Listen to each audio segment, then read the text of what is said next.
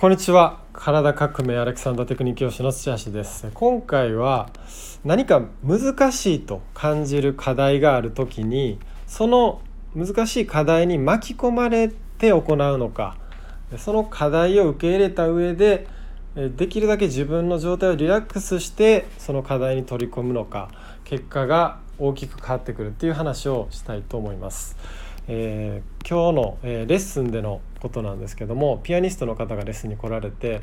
その方がこう難しいフレーズがあるという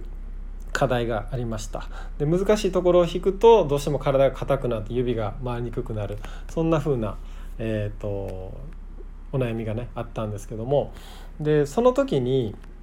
どうしても難しいフレーズだともうそれにこうとらわれて難しそうだなっていうこう思いがこう動きに現れて、えー、といました。でそうじゃなくて、えー、とその難しい課題っていうのが、まあ、あるんですけど難しい課題っていうふうに思うんじゃなくてそのフレーズがあるわけですね。音楽が要求してくるこういうふうに弾きましょうというフレーズがある。それを受け入れるというふうに思います。それを受け入れるっていうふうに思ってで自分自身の体の状態っていうのをできるだけこうリラックスさせておこうと思います。できるだけその可能な限りで楽な状態にしておくと。それを思ってそれを優先させる。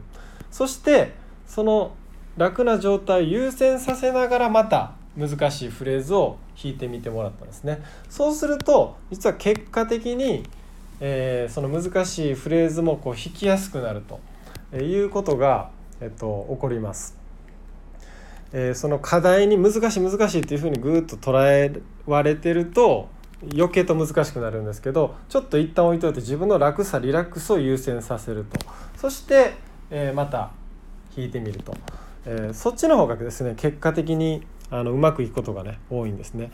えー、っとっていうふうに、えーまあ、その難しさに取られ巻き込まれるんじゃなくて自分の状態を優先させる気持ち体リラックスさせておくっていうことを優先させると、えー、結果的に、えー、うまくいきやすいですよという話を、えー、させてもらいました。えっとえまあ、演奏だけじゃなくってどんなことにも、えー、通じる話だと思うので、えっと、ぜひですね意識してみてください。最後まで聞いていただいてありがとうございました。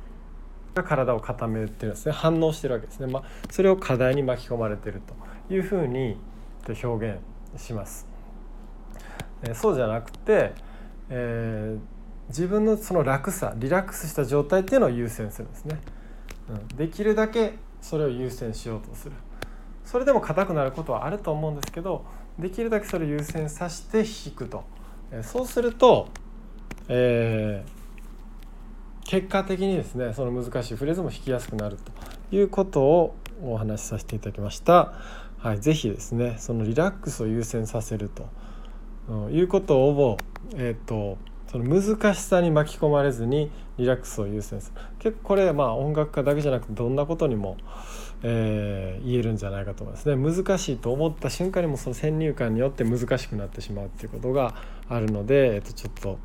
えー、意識してみてください。今日は以上です。